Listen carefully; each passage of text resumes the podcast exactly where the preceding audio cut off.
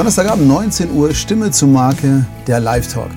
Zugegeben, heute war ein ganz schön voller und anstrengender Tag, aber durch zwei Spenden guter Laune heute fühle ich mich beflügelt und ich freue mich auch wahnsinnig, weil ein Spender dieser guten Laune sitzt hier nämlich neben mir.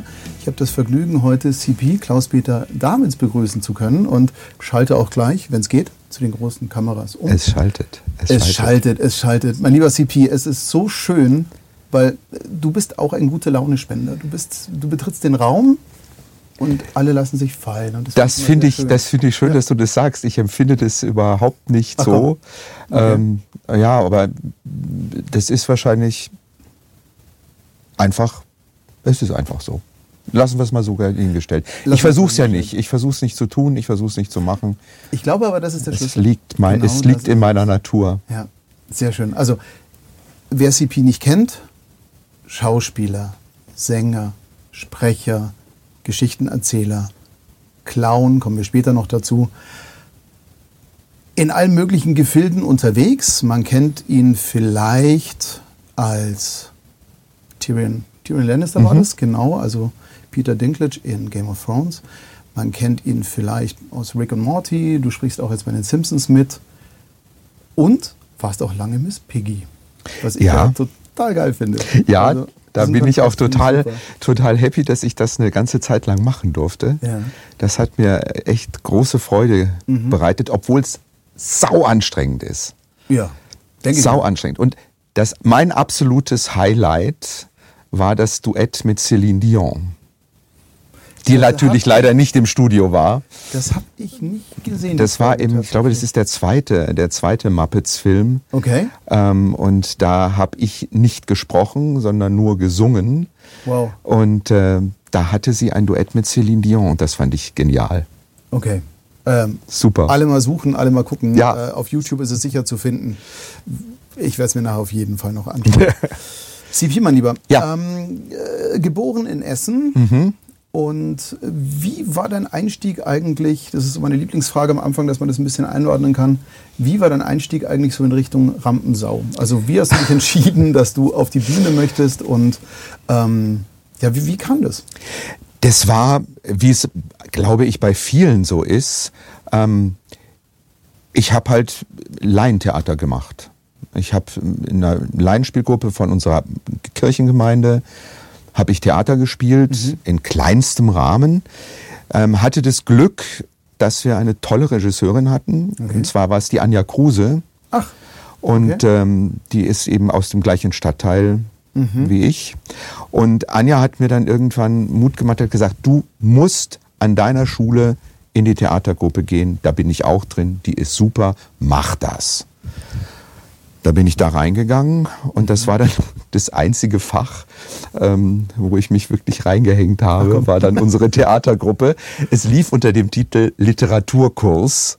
Ah. Und ähm, das war dann so, dass ich dann zwischenzeitlich auch mal einen Anpfiff von unserem Lehrer gekriegt habe. Er sagte, er findet es immer so unangenehm bei Lehrerkonferenzen, wenn dann alle sagen, oh, der Damitz, der tut nichts, der macht nichts und äh, der ist so ruhig und so still und beteiligt sich nicht am Unterricht und er sitzt dann immer nur da und sagt, bei mir ist er ganz anders.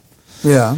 Und da habe ich dann so gemerkt, okay, offensichtlich brenne ich da so für, für die Bühne. Mhm. Somit fing es ja an, halt mit der Bühne, dass ich das beruflich machen möchte. Und dann habe ich nach dem Abitur, nach dem Zivildienst, ähm, ein Praktikum gemacht am mhm. Theater, am Kinder- und Jugendtheater in Essen und äh, habe da als Regieassistent gearbeitet ähm, okay. für eine Produktion und fand es ganz wunderbar, dass die Kolleginnen und die Regisseurin, die damals dort war, dass die mich einfach so mit ins Boot genommen haben, dass sie gesagt haben, bei den Proben, wir machen erst Improvisation, wir machen Körpertraining, das darfst du alles mitmachen. Völlig in Ordnung. Ja. Und ähm, die haben mir dann eben auch empfohlen, gesagt, du, wir kennen dich jetzt, du gehörst an die staatliche Schule nach Hannover. Okay. Das ist deine Schule. Alle anderen sind nichts für dich, wissen wir jetzt schon. Hm. Und ich habe es dann versucht in Essen, in Hamburg und in Wien. Die Aufnahmeprüfung, bin sofort mit Pauken und Trompeten rausgeflogen. Okay. Und in Hannover einfach durchgestartet und habe da meinen Platz gekriegt. Das sind ja gleich so zwei Punkte, die mich ja immer wieder in dem auch bestärken, dann, was ich ja sowieso schon sage. A, wenn du für etwas brennst, bist du ein anderer Mensch und dann bewegst du auch mal was. Mhm. Und das ist in der Schule immer, ich kenne das. Ähm, wo war ich gut? In der Musikgruppe. Ja, ja. Ich war sogar in der Percussion-Gruppe als am Klavier gesessen, damit ich ein bisschen mitklimpern kann.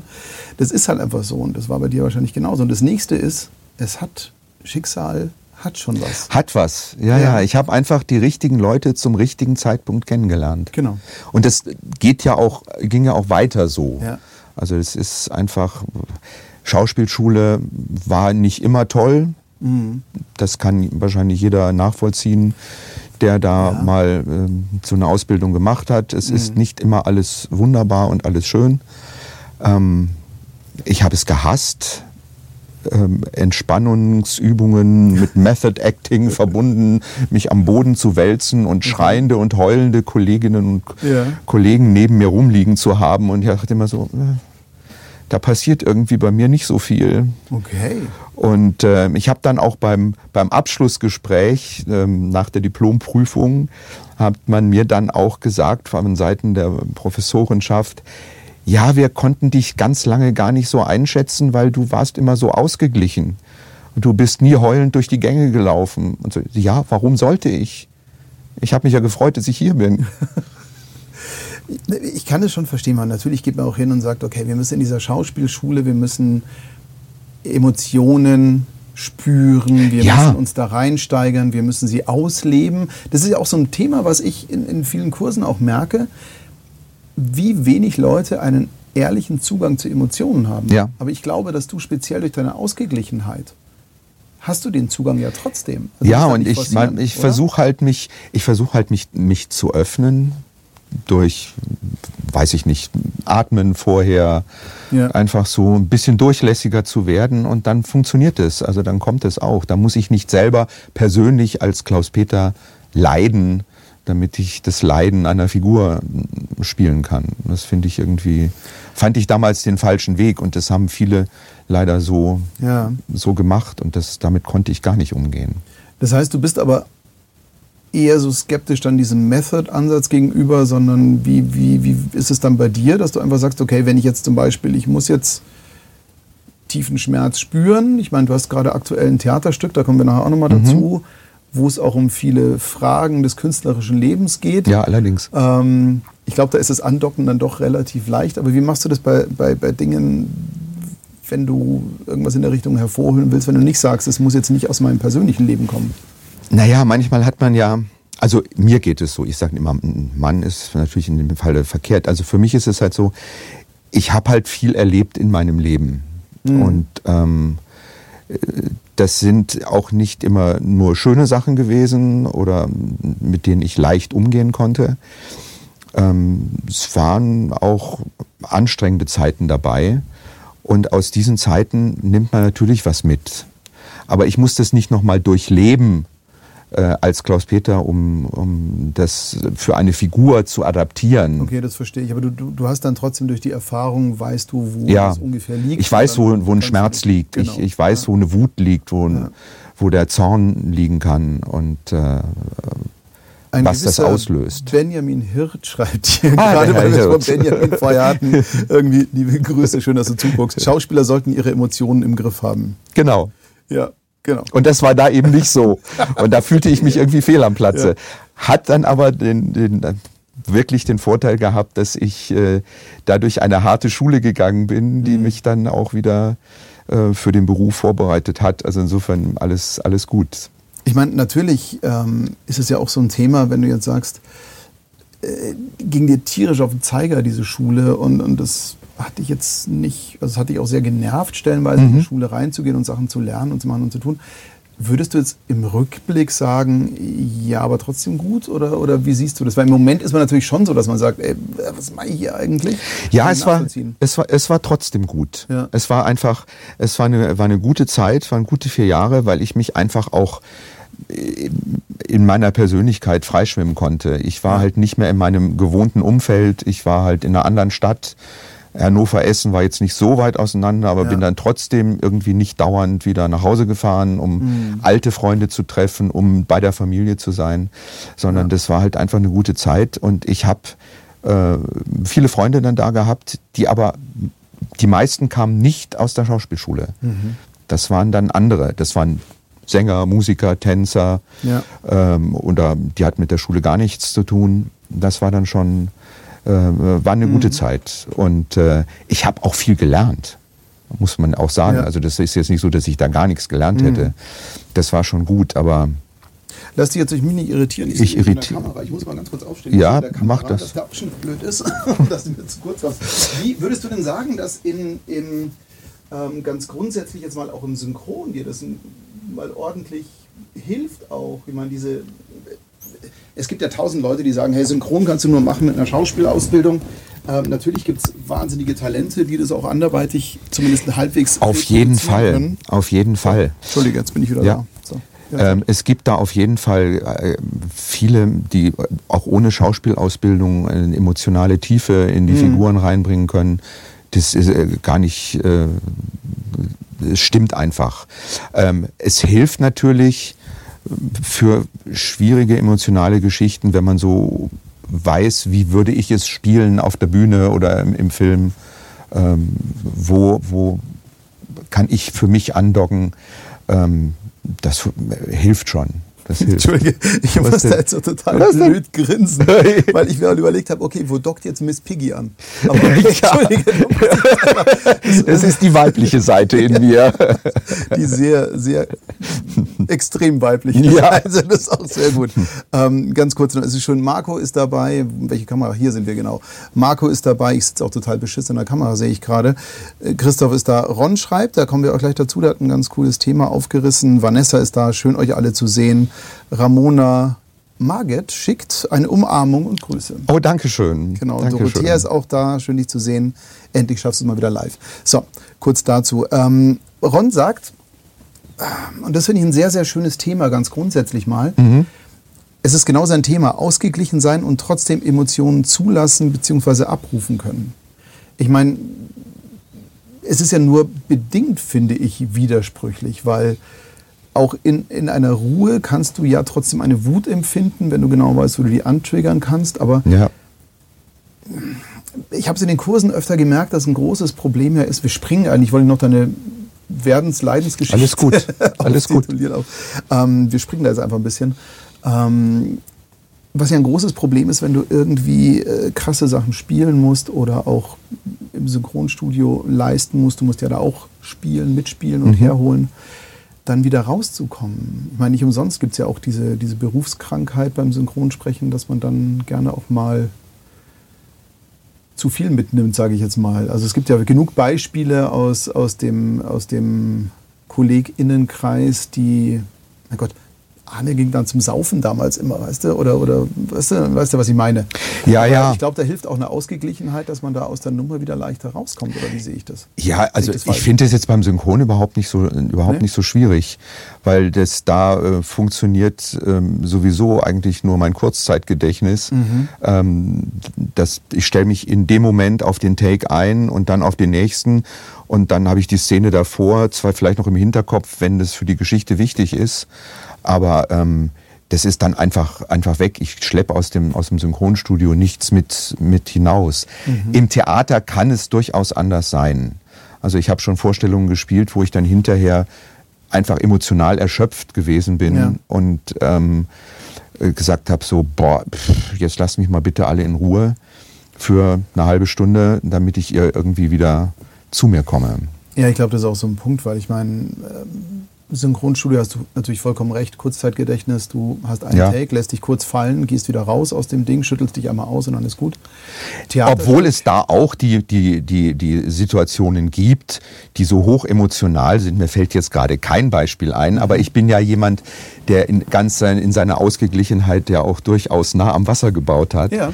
Also wenn ich was sehe, was mich berührt und, und äh, einfach bewegt, ähm, dann kann es durchaus sein, dass ich im Studio auch Heulen anfange und sage, so Leute, jetzt brauche ich mal kurz einen Moment, um auszuschnaufen, weil jetzt übermannt mich die, mhm. die, die Situation und die Emotion hier. Ja. Ähm, das hat dann ähm, weiter nichts zu suchen. Auf der anderen Seite hilft es natürlich, wenn du ähm, im Film jemanden hast, der, weiß ich nicht, um sein verunglücktes Kind trauert, schreit, äh, weint ähm, oder sonst äh, Probleme hat, hilft es natürlich, wenn man einfach auch da mit weinen kann. Und das Erstaunliche ist, ich sehe das und es kommt immer wieder. Also es ist dann nicht so, dass ich zweimal mhm. den Take mache und dann heißt es, nee, mach da nochmal oder mach das nochmal. Es kommt dann immer wieder. Also ich, ich, ich gehe dann wirklich so rein in die Figur, dass es einfach immer wieder da ist, bis die Szene dann abgeschlossen ist. Ja, aber schau, das ist meines Erachtens ja genau der Punkt. Also wenn du wirklich gutes Synchron dir mal anschaust, dann ist es ja connected. Ja. Dann hast du auch keine Chance, wenn du es einfach nur, weißt du, dieser typische, in der Werbung lästert man gerne über den sogenannten Synchronton, kannst ja. du die mal weglassen. Mhm. Weißt du, das macht man in der Werbung ja und sagt dann, boah, kannst du diesen Synchronton einfach mal kurz beiseite lassen. Aber wenn man jetzt mal jenseits davon synchron sich anschaut, dann ein cooles Synchron ist, wenn du es nicht hörst, wenn du ja. einfach so drin bist, dass du einfach sagst, klar, ja. authentisch. Aber ja, das, das kannst du natürlich, also ich könnte es, glaube ich, nicht auf Knopfdruck ausknipsen, aber es ist wirklich, glaube ich, essentiell, dass man das so macht, weil alles andere wird halt einfach entlarvt. Ja. Die Kraft der Bilder, warte mal, ist auch im Synchronstudio nicht zu unterschätzen. Sie helfen uns ja auch Emotionen hochzuholen und manchmal Richtig. bleiben sie, schreibt Dorothea gerade. Mhm. Ähm, was Ron schreibt, was machst du beruflich? Hängengebliebener Synchrosprecher. Das entschuldigt vieles, vieles im Real Life. Danke für den Lifehack. Ja. Okay. Kann man auch so sehen. Ähm, jetzt sind wir natürlich schon viel zu schnell und, und viel zu weit gehüpft. Eben. Lass uns noch mal ganz Alles kurz gut. zurückgehen. Ja. Ähm, ich lasse mich ja gern treiben, wenn es spannend ist. Das ja. finde ich immer ganz gut. Ähm, dann warst du am Theater, du hast als Regieassistent angefangen, was ich ja grundsätzlich eine ganz gute Geschichte finde, weil wenn man die andere Seite ja auch miterlebt, hilft es ja später auch im Schauspiel. Das heißt, wenn du die Regie miterlebst und die Gedankenwelt der Regie, kannst du ja, glaube ich, auch der Sache, ist jetzt vielleicht falsch formuliert, aber ich finde es halt persönlich richtig, besser dienen der Geschichte und auch dem Team, wenn du die Gegenseite oder die, die nicht als Gegner, aber die entgegengesetzte Seite auch nachvollziehen und verstehen kannst, oder? Ja, richtig. Das, das äh, zum einen. Zum anderen habe ich das damals aber auch tatsächlich aus dem Grunde gemacht. Ich war begeistert, mhm. selber auf der Bühne zu stehen und zu spielen. Das war einmal die Woche. Dann habe ich mir gesagt, so, äh, wie ist es, wenn man das jeden Tag macht? Mhm. Wenn man jeden Tag morgens auf die Probe geht? Ist das denn immer noch so toll oder heißt es dann nach zwei Wochen so, mhm. oh, jetzt kann ich das aber nicht mehr sehen. Und ist es jetzt, es? ist es. Ja, sehr schön. Ähm, jetzt war dein Getränkewunsch heute natürlich ein Bier, ein schönes ja. alkoholfreies. Ich drehe das Label weg, die haben es nicht bezahlt. So. Zum Wohle. Zum Wohl. Schön, dass ich da sein darf. Schön, dass du hier bist. Ich freue mich wirklich sehr. Hm. Jetzt ist natürlich so, wie wir das rekapitulieren können, die haben dann gesagt, okay, du musst nach Hannover. Genau. Und natürlich haben dich die anderen abgelehnt. Schicksalhafte Begegnungen erfüllen immer Schicksale. Ja. Das ist einfach so. Und es hat alles irgendwo einen tiefen Sinn. Und deswegen bist du dann in Hannover gelandet, hast es dann auch absolviert. Ja. Wie ging es dann nach der Schule für dich weiter? Ich habe irgendwie jetzt auch gelesen, Otto der Film, der zweite. Otto der zweite Film? Der zweite Film, genau. genau. Wie ging es dann weiter? Nach, also es ging mal erstmal gar nicht, wir haben zwar gesagt, wir wollen nur positiv reden, aber es ging natürlich erstmal nicht positiv weiter, mhm. weil ich habe, ähm, war ein, also bei, in einem Semester normalerweise haben immer alle Absolventen ein Anfängerengagement gekriegt ja. nach der Schauspielschule. Okay.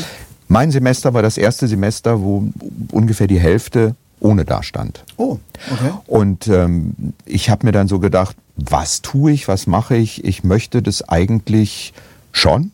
Ich war bereit, in ein kleines Theater zu gehen. Pforzheim wäre so mein Traum gewesen, da habe okay. ich vorgesprochen. Mhm. Das hat mir gefallen, aber da hat es auch nicht funktioniert. Okay. Und ich gedacht, was tue ich? Und dann wurde es wieder schicksalhaft. Mhm. Dann habe ich gesagt, ich gehe nach London. Ich gehe nach London und tanzt da mal ein paar Monate. Man soll es nicht für möglich halten. Doch, ich, ich habe tatsächlich, Doch. ich habe tatsächlich Jazztanz, Jazzballett, äh, Musicaltanz in London gelernt über ein, fast ein halbes Jahr. Okay. Ähm, habe meinen Lebtag noch nie andauernd so viel Muskelkater gehabt wie in der Zeit. Das glaube ich sofort. Es war wirklich. du äh, erzählst es mit meinem Kreuz. es war wirklich hart, okay. aber es hat mir wirklich Freude gemacht. Ich wow. war in den Pineapple Studios in der. Nähe von Covent Garden ja. und ähm, bewundere mich immer noch, dass ich den Mut aufgebracht habe, einfach zu sagen, so, ich packe jetzt meine Sachen und gehe dahin. Ja. Habe ich gemacht, war wunderbar, war eine echt tolle Zeit. Und dann haben die mich tatsächlich ähm, von der ZBF damals, damals war es noch die ZBF, nicht die Agentur für Arbeit, Ja. ähm, die haben mich angerufen und gefragt, ähm, Herr Damitz, wir hätten da äh, Heidelberg, äh, Zimmertheater Heidelberg, äh, die machen den Geizigen von Molière und äh, die brauchen noch einen jungen Mann. Da habe ich gesagt, wofür? Ja, entweder den Sohn oder den Liebhaber oder den Diener. Ähm, Das kommt dann jetzt so aufs Vorsprechen an. Und dann war ich so dreist, dass ich gesagt habe, ich fahre jetzt nicht von London nach Heidelberg zum Vorsprechen, um dann die Rolle nicht zu kriegen. Also wenn ich nach Heidelberg fahre, dann will ich da auch in der Produktion drin sein. Fand ich auch ziemlich mutig von mir. Aber Ich bin nach Heidelberg gefahren, ich habe dort gespielt, habe mein Herz verloren in Heidelberg, mich verliebt, war Sehr auch schön. schön. Ja. Und ähm, dann kam gab es da nicht einen, einen Schlager? Ja, genau. Äh, oh Gott, wieso weiß ich sowas? oh. Ich weiß, ich weiß sowas, da kommen wir dann nachher dazu, aus dem Grunde, Ja. dass ich bei den Klinik-Clowns halt Ja. arbeite. Ja. Ich kenne das natürlich Ja. gut. Und ähm, ja, und dann war ich in Heidelberg und noch während der Proben kam der Anruf aus Berlin vom Grips Theater. Mhm. Hier ähm, hast du nicht Lust vorbeizukommen. Ich hatte da vorgesprochen, schon vorher, bevor ich nach Ja. London gegangen bin. Und ähm, sie hatten sich für Dieter Landouris entschieden, der dann dort äh, die Stelle gekriegt hatte. Und ich habe einfach vorgesprochen, obwohl sie gesagt haben, wir haben uns für Dieter entschieden, du kannst trotzdem vorsprechen. Und wenn wir was wissen, melden wir uns. Und dann riefen sie halt an, als ich in Heidelberg war und dann, wir planen ein Musical und ähm, der Komponist würde gerne mit dir eine Gesangsprobe machen. Komm her. Cool. Und dann bin ich hin und der Bürger Heimann damals, der Linie 1 die Musik geschrieben Ja. hat, hat sich mit der Gitarre hingesetzt. Wir haben gemeinsam gesungen und ich hatte auf einmal eine feste Stelle. Aber das war ja auch Linie 1, oder? Das war Linie Ja, 1 eben. dann. War Genau, ja. war Uraufführung Linie 1 damals. Ja, irre. Sehr Und dann bin ich von Heidelberg, ähm, nachdem die Produktion da abgespielt war, das ging nahtlos ineinander über. Mhm. Ende, was? Ende Februar war da Schluss, Anfang März und Anfang März fingen die Proben in Berlin an und ich habe dann da Linie 1 geprobt. Aber schau, das ist doch genau dieses Ding. Nicht entmutigen lassen, am Ball bleiben. Und wenn man es mit Herzblut und richtig macht, dann fügt sich das. Es fügt sich, schon. ja, ist halt es fügt so. sich. So kitschig und albern es vielleicht Ja. klingen mag, aber es ist so. Und das war dann eine gute Zeit und da hatten wir eben das Glück, am Grips war das und ist es, glaube ich, immer noch so, weil ich finde es ja immer noch das eines der geilsten Kinder- und Jugendtheater in Deutschland, wenn nicht sogar das geilste Kinder- und Jugendtheater in Deutschland. Ähm, und da war es halt wirklich so, durch diesen Riesenerfolg von Linie 1 sind halt Caster und Produzenten und Regisseure in, ins Theater gekommen und haben sich die Leute rausgesucht für kleinere oder größere, auch größere Rollen äh, beim Film. Und ich hatte dann das Glück, mit ähm, zwei Kollegen zusammen bei Otto im zweiten Film eine kurze Szene Als Fußballfan. als Fußballfan zu spielen. trifft natürlich Waren Rocker, äh, hallo, 1 zu 1 Typ besetzt. Ist ja Rocker klar. und äh, die halt vom Spiel kamen und Mhm. äh, über Mozart diskutierten. Also völlig strange. Ich und, erinnere mich sogar. Ja. Jetzt kriege ich zusammen, dass du das bist. Okay, Ja, ja. Und das, das äh, äh, Schreckliche war, ich kam zum Drehort, war natürlich wahnsinnig aufgeregt. Mhm. Ja, klar. Otto sah mich, ihm fiel die Kinnlade und sagte, wer hat den denn engagiert? Dachte ich, na, na toll, super. Ja, ein toller Einstieg. Toller Einstieg. Das macht so richtig Mut für den ersten Drehtag des Lebens. Und dann kam ich aus, aus der Maske im Kostüm. Schwere Springerstiefel, Lederkluft, Haare toll gemacht, Sonnenbrille und war also wirklich absolut auf Rocker gestylt. Und dann fiel ihm die Kinnlade wieder runter und sagte, okay, verstehe. Und dann war es gebongt. Und danach war er sogar in der Vorstellung bei uns und Ja. hat dann nach der Vorstellung noch relativ lang mit mir am Garderobentisch gehockt und mit mir geratscht. Und das fand ich ganz klasse. War völlig begeistert. Ja, das ist die CP-Magie. Ja, warum auch immer.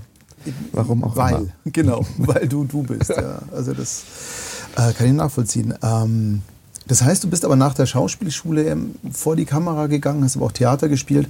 Sprechen war dann nie so auf dem Schirm, oder? Nee, war gar nicht so auf dem Schirm.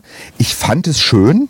Mhm. Ich, wir haben in der Schauspielschule in den ersten zwei Semestern, die ersten, also ja. die erste, zweite Semester, da mussten die, die Studenten halt einfach äh, für die Blindenzeitung lesen. Wir haben uns montags nachmittags mhm. immer getroffen und haben für die Blindenzeitung in Hannover Artikel aufgelesen. Und das fand ich toll, das war diese Mikroarbeit, hat mir gefallen. Ja. Fand ich schön.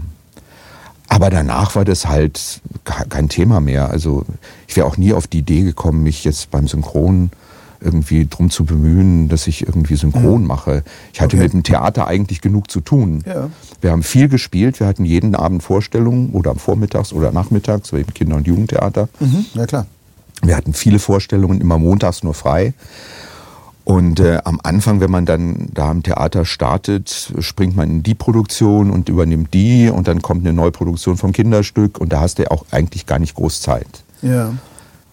Und dann kam die Produktion, ab heute heißt du Sarah, über das Leben von der Inge Deutschkron, mhm. die leider vor kurzem verstorben ist. Ja. Und äh, die als Jüdin mit ihrer Mutter im Untergrund in Berlin überlebt hat in der Nazizeit. Mhm. Und die Mutter von der Inge wurde gespielt von Hansi Jochmann. Ach. Und Hansi, eine super Kollegin, ja. die kam dann irgendwann und sagte, du hast du nicht Lust? Synchron? Ich sagte, keine Ahnung, weiß ich nicht, ob ich das kann.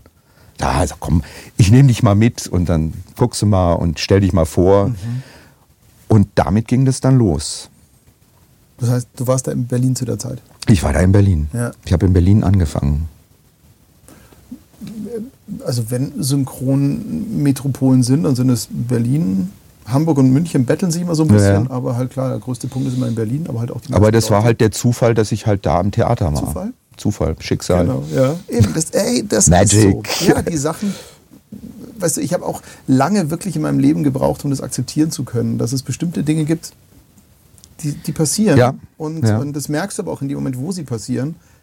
Ey, da ist was Besonderes. Das, das, da muss man dranbleiben, das ist ganz wichtig. Ja. Und äh, klar, ich meine, hey, drehst mit Hansi, ich meine, Jodie Foster eben, Ja, und das war einfach, das war, das war toll. Die hat mir so ein bisschen ja. die Türen geöffnet und ich habe dann, hatte dann meine Menge Massetermine, wie es ja, ja in Berlin so nett Logisch. heißt. Ja. Ensemble finde ich ja sehr viel charmanter. Es klingt schöner, ja. Klingt schöner. Ja, Menge Masse. Und hatte meine Menge Massetermine so bei ja. Arne Elsholz, ah. ähm, wo Ach, ich gleich so, gleich so, also okay. gleich die richtige, richtige Nummer, wo man echt, wenn man sowieso schon nervös ist und aufgeregt ist, dass äh, also wirklich dann tief durchatmen muss, um da zu bestehen. Mhm. Und äh, hatte dann wirklich mein er, meine erste kleine Rolle waren in einer alten Schwarz-Weiß-Serie, FBI. Ich weiß nicht, ob du dich an die erinnerst. Nein. Es war FBI. Ja. Ich kannte das sogar schon. Also das, das okay. lief, das lief zu meiner Jugendzeit schon irgendwie mhm. auch schon. Und das, da wurden eben neue Folgen gemacht oder wieder gemacht, keine Ahnung. Und äh, ich wurde auf die Rolle eines, eines Tankwarts besetzt. Und das mhm. habe ich so im, sehr in Erinnerung, weil das ein echt traumatisches Erleben war. Okay. Ähm, ich hatte wirklich, ich, ich, ich, hatte noch nicht viel, ich hatte wirklich noch nicht viel ja. äh, Ensemble-Termine gehabt. Mhm. Ähm, aber das war dann so, ich kam ins Studio und wusste, okay, ich habe jetzt als dieser junge Tankwart eine Zeugenaussage, die geht über zehn Takes. Mhm. Gut. Und dann sagte der Regisseur, jetzt fangen wir an. Und den ersten Take habe ich gemacht, okay. Beim zweiten Take sagt er, sprich's dir an. Ich dachte, was will der von mir? Ja. Keine Ahnung, was will der von mir? Dann habe ich dieses A gesehen, Achtung, dann den Einzähler, dann muss ich ruhig sein. A heißt ja Achtung, musst ja ruhig sein. Dann habe ich es mir natürlich vorm A angesprochen, was dir aber auch nicht so viel geholfen hat. Mhm. Und dann hatte ich diese zehn Takes nach einer gefühlten Ewigkeit dann auch im Kasten. Und dann, Herr Namitz, kommen Sie doch mal bitte nach hinten. Ach du Scheiße. Okay. Dann kam ich nach hinten und dann saß er da und sagte, Herr Damitz, es gibt Schauspieler, die können synchronisieren, und es gibt Schauspieler, die können es nicht. Sie können es nicht. Bums. Dann habe ich gedacht. War das Arne? Bitte? War das Nein, das war nicht war Arne. Arne, okay. Das war äh, ein anderer Kollege. dann lassen Den lassen wir jetzt Arne mal außen okay gewesen, das- Nein, es war ein anderer Kollege. Und ähm, ich habe gedacht, ich krieg nie wieder was bei dieser Firma zu tun, geschweige denn überhaupt noch irgendeinen Fuß in irgendein Studio. Never ever. Das spricht Aber sich ganz schnell rum. Aber was war denn das Problem? Ich weiß es gar nicht. Also, Ich weiß es auch nicht. Ich kann es dir wirklich nicht sagen. Ich war einfach völlig unsicher Okay. und nervös. Und das haben wahrscheinlich die Anschlüsse von den Takes eben nicht so gestimmt, weil ich nicht bis kurz vor Ja. Beginn eben mir den Vortake angesprochen habe, weil ich es einfach nicht wusste, dass man das macht. Das hat mir ja keiner erklärt.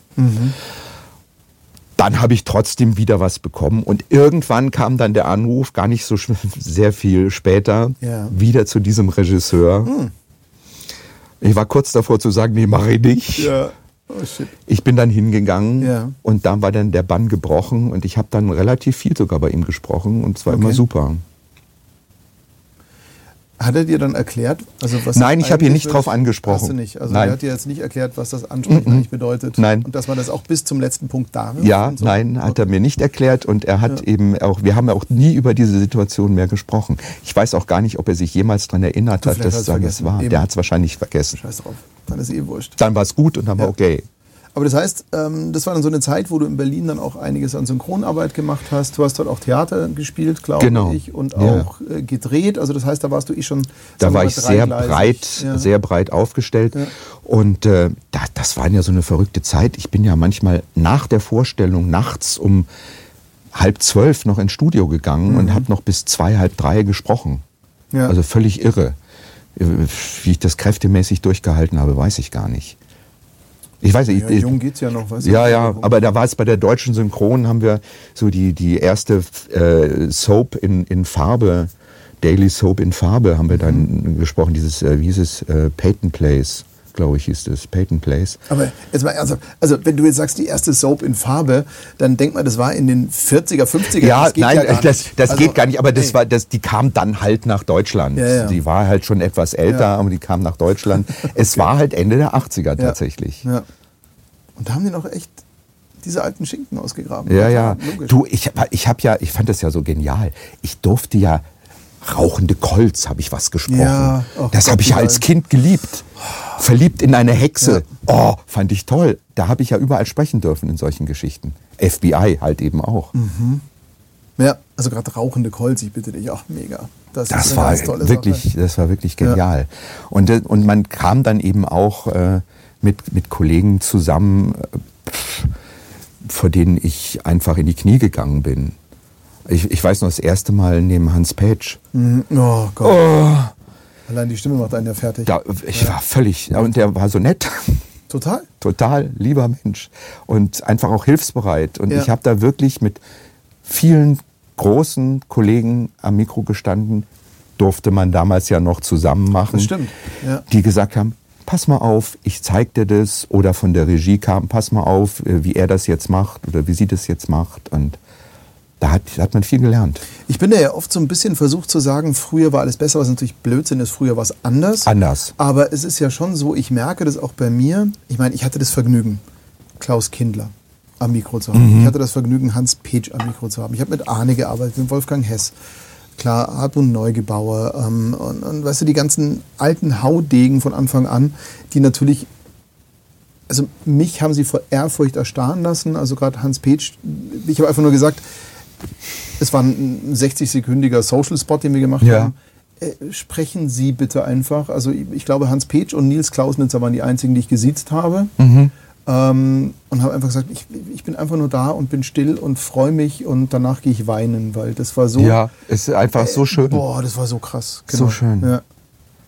Danke, dass du das wieder eingepflanzt hast jetzt gerade, weil Ja. ah, schöne Erinnerung. Ja, ja, richtig, richtig fein. Und ähm, das lief dann, also es war jetzt in der 80er, 90er, das heißt, du warst das eigentlich hauptsächlich in Berlin? ich war äh, eigentlich, eigentlich nur in Berlin. Ja. Ähm, wir haben halt mit dem Theater weltweit äh, Tour gemacht mit Linie 1. Mhm. Also das ging von, von New York bis ähm, Australien, Krass. ähm, Ja. Europa sowieso. europäischen Länder. In Paris habe ich gespielt, in, in, in Turin, in Aber Stockholm, Göteborg. auf die Gefallen, dass ich jetzt irgendwie ein Volldepp bin. Ich glaube, ich habe dir schon gut zugehört vorhin, aber das hieß ja in Berlin Linie 1, wurde Ja. das gemacht, das war ja auch Deutsch. Das hast du aber weltweit doch nicht auf Deutsch gemacht, oder? Nee, wir haben es tatsächlich, äh, wir haben es tatsächlich auf Englisch gemacht. Ja. Wir hatten eine völlig verrückt. Wir hatten eine englische Fassung, wir hatten eine amerikanische Fassung und wir hatten eine australische Fassung. Was Klar. durch die durch Ja. die Tat der Tatsache halt geschuldet war, dass es viel auch im Slang halt Ja. äh, ist und dieses Berliner musste ja irgendwie äh, übertragen werden und da sind halt klar. Schimpfworte und, und, und äh, Straßenslang ist Ja. halt in Australien anderer als in England. Aber das heißt dann vier Textversionen. Ja, Mega. Aber hey, aber war toll, war cool. Ja. Ja. War cool. Ich habe mich nie wohl gefühlt, muss ich ganz ehrlich Echt sagen. jetzt? Äh, nee, weil ich hatte immer so, das war im Deutschen war die Figur Figur und fertig mit Sprache verbunden. Und da im Englischen lief die Sprache immer irgendwie auf so einer Parallelschiene. Das war nie Hm. verstehe, wirklich meinst, mit der ja. Figur verbunden. Ja. Hat, ich habe es ja relativ gut gekonnt. Damals, weil ich ja vorher in London war, die Mhm. Ja. Zeit, war ich da im Englischen ja eigentlich ziemlich fit. Aber Theaterspielen fand ich nochmal eine ganz andere Nummer. Ja, ich glaube, das ist wirklich so eine Geschichte. Ich habe das auch gemerkt mit so einem, ähm, eine Zeit lang war ich in Amerika und wenn du dann anfängst, Englisch zu träumen und so, dann ist der Zugang leicht. Aber ich glaube, wenn du halt grundsätzlich alles auf Deutsch machst und plötzlich musst du dann aber abends Theater spielen auf Englisch, Ja. ohne dass du Englisch träumst in der Zeit, ist es, glaube ich, echt auch eine, eine gar nicht so, so einfache Geschichte. Also ich fand es nicht ja. einfach. Ja, wir hatten Kollegen, die haben, da, sind damit ganz locker umgegangen und haben das Ja. einfach gemacht und fertig. Wir hatten auch Kollegen, die rein phonetisch gelernt haben. Was ich da, muss ich sagen, Wow. Hut ab. Also ältere Kollegen, die also wirklich sich mit Walkman hingesetzt haben und den Text phonetisch gelernt haben einfach und gar nicht groß wussten, was sie da sagen. Fand ich toll. Wow. Klar, ähm, es ging bei mir gerade so dieses Nachvollziehen los, irgendwie, ah, phonetisch. Aber ja, so habe ich ja auch in meiner Kinderzeit Ja.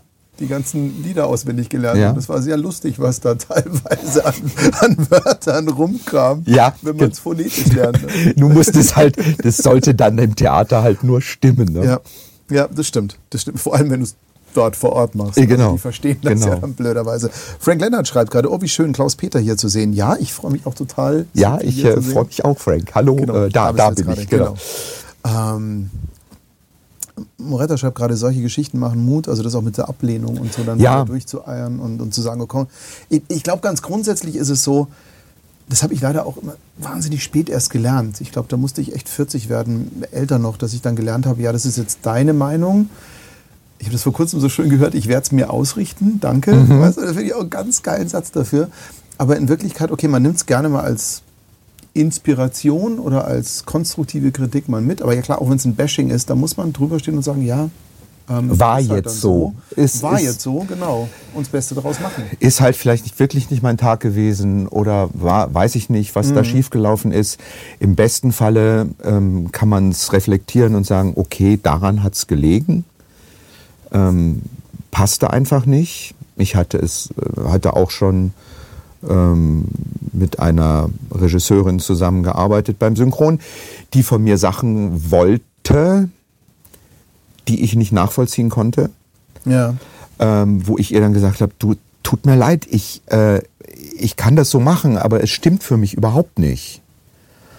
Und ähm, ich habe dann wirklich nach O-Ton abgehört und Melodie übernommen und Haltung versucht zu übernehmen, aber es stimmte nicht. Ich habe immer gesagt, Ja. du, ich kann's, ich kann's in der in, in der Situation spielen. Es klingt bei mir halt anders. Entweder du willst es so haben, dann wäre es gut. Wenn, wenn du es anders haben willst, weiß ich halt nicht. Dann musst du sagen, ob das okay ist oder nicht. Sie hat's genommen. Ein paar Tage später kam der Anruf. Äh, Abnahmekunde hat gesagt, mein Gott, was ist das denn? Das geht ja überhaupt nicht. Und dann bin ich wieder ins Studio gegangen. Sie hat sich entschuldigt, was Ui. ich total toll fand. Ja. Hat gesagt, du hattest recht. Ich habe dir was aufgezwungen, was nicht dir entsprochen hat. Und wir machen es jetzt anders. Und dann ist es ganz gut geworden. ja. Es ist ja, es ist ja nun mal so, egal ob jetzt synchron oder auch in der Werbung im Voice-Over, ich habe heute einen Industriefilm oder beziehungsweise einen Imagefilm aufgenommen mit einem englischen Sprecher. Es ist nun mal so, wenn du aus dem Zweisprachigen bist, du musst dich auch ein bisschen darauf verlassen, dass es bei der Person andockt. Mhm. Ich hatte heute lustigerweise genau das. Ich weiß nicht, ob du warst ja eben auch in England lange Zeit. Mhm. Die Sprachmelodie ist ja eine andere. Völlig anders. Also im Englischen, du bist jetzt auch Musiker, deswegen ähm, im Deutschen gehst du immer auf Quinte und Quart am Ende. Im Englischen gehst du eher auf Terz und du gehst auch gar nicht so sehr auf Punkt, sondern du sprichst auch mal gerade im mhm. Englischen. Also die haben gar nicht so eine Tonrange, wie wir es im Deutschen so haben. Also genau dieses Ding haben die ja. nicht so, sondern ein bisschen flacher. Und auch der Regisseur heute wollte dem englischen Sprecher dann eben die deutsche Melodie aufdrücken. Das und das merkst nicht. du halt einfach, hey, der muss sich verbiegen und ja. die Authentizität ist völlig im Eimer. Ja. Und das ist der Punkt. Und da ist aber auch super, dann die Größe zu haben, ey, okay, war blöd, lass uns das mal so machen, ähm, kam nicht gut an.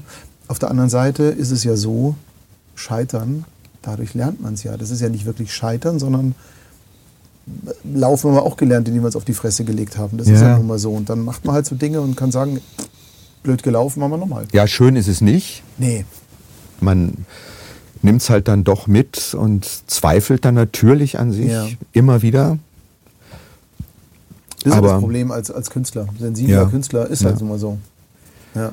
Aber das ist so, und das sind, im Theater ist es aber genauso. Ich habe mhm. eine Produktion am, am Grips gespielt, wo der Regisseur da saß und man macht einen, ich habe einen Schritt auf die Bühne gemacht, jetzt habe schon wieder Mann gesagt, ich habe einen Schritt auf die Bühne gemacht, der sagt, halt, nein, andere Fuß.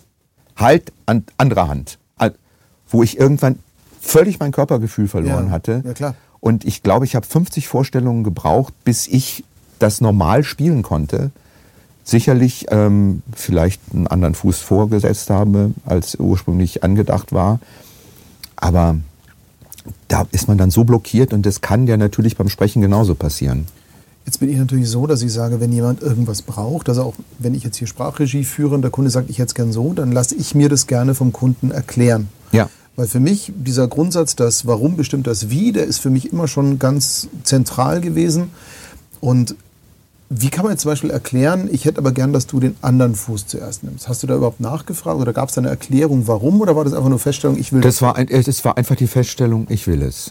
Das ist aber doof. Und ähm, es gab eine Szene, die hätte ich, die wollte ich ganz statisch mhm. spielen. So war meine Idee. Man kommt in einen Raum, es sind Leute da, die, die eigentlich nicht wissen sollen, was ich zu mhm. sagen habe, mhm. die das jetzt aber doch alle mitkriegen und ja. ähm, wo dann einfach so dieser, dieser Schock ist, so, praktisch atemlos, fast äh, ja. mit stockendem Atem einfach zu, diese Geschichte zu erzählen, die man zu erzählen hat. Mhm. Sagt immer in der Angst, wird das gegen mich verwendet? Bekomme ich dadurch Schwierigkeiten? Okay. Bekommen andere dadurch Schwierigkeiten? Und da wollte er, dass ich wie ein Wahnsinniger im Kreis rumrenne. Ich gesagt, das kann ich nicht. Das erschließt sich mir überhaupt nicht. Wir haben uns richtig gestritten. Mhm. Dann habe ich es halt so gemacht, wie er es wollte. Dann war eine tolle Dramaturgin irgendwann in der Probe und kam dann hinterher zu mir und sagte, Klaus-Peter, was machst du da? Warum rennst du wie ein aufgescheuchtes Huhn über die Bühne? Sag ich, ja, ich weiß es nicht. Ich soll es machen. ja. Dann hat sie sich ihn vorgeknöpft und dann wurde das geändert und dann haben wir es so gemacht, wie ich es mir ursprünglich auch gedacht habe. Was stimmt jetzt, halt einfach nicht. Es stimmte ja, nicht. Was ich jetzt gerade wirklich hier wunderbar mitnehme, ist, es können andere Menschen eine andere Meinung haben. Ja. Sie können auch in der Position sein, sie durchzusetzen. Trotzdem lohnt es sich immer, sich selber treu zu bleiben und nicht, also ich mache immer den Fehler, ich hinterfrage mich dann mhm. und suche den Fehler dann bei mir. Und an sich ist es ja grundsätzlich dann doch eine gesunde Geschichte zu sagen, okay, das sind verschiedene Ansichten. Nur weil die für ihn jetzt richtig ist, ist meine nicht automatisch falsch. Also Richtig. das ist, glaube ich, ein ganz wichtiger Punkt, weil das muss man als Künstler definitiv mitnehmen. Ja, und, und es war auch vor allen Dingen, er konnte mir es nicht erklären. Also wenn ich es verstanden hätte, ja, genau. dann wäre es anders, dann hätte ich es versucht umzusetzen. Mhm. Hatte anderen Regisseur, mit dem ich sehr gerne gearbeitet habe, der hat mir alles, der hat alles von mir genommen. Der hat gesagt, ich möchte es so, dann habe ich es angeboten, dann habe gesagt, nee, ich würde es anders machen. Er sagt, mach mal. Und dann hat er das, was ich vorgeschlagen habe, als Arbeitsmaterial genommen und hat mich dann in eine mhm. Form gebracht, die für ihn stimmte, aber die auch für mich stimmte. Und das sind so Sachen, wo es dann dieser gemeinsame, die, die gemeinsame Arbeit und Auseinandersetzung über eine Figur, über eine Rolle, Ja. die einfach dann viel, viel effektiver ist als nur so, ich will das jetzt so, weil ich möchte ein anderes Tempo in der Szene. Mhm. Warum? Kann ich nicht sagen. Ich will ein anderes Tempo, mach. Ja, finde ich, finde ich eine sehr inspirierende Geschichte, weil jetzt mache ich ja nicht wahnsinnig viel Regie, aber Sprachregie in der Werbung dann doch und auch bei Imagefilmen und auch bei längeren Sachen. Und ich habe ja auch so ein Bauchgefühl, dass, ähm, oder andersrum gesagt, ich habe immer noch im Hinterkopf diesen Satz, ein guter Regisseur hat eigentlich gar nichts zu tun, weil der lässt ja die Darsteller mal laufen.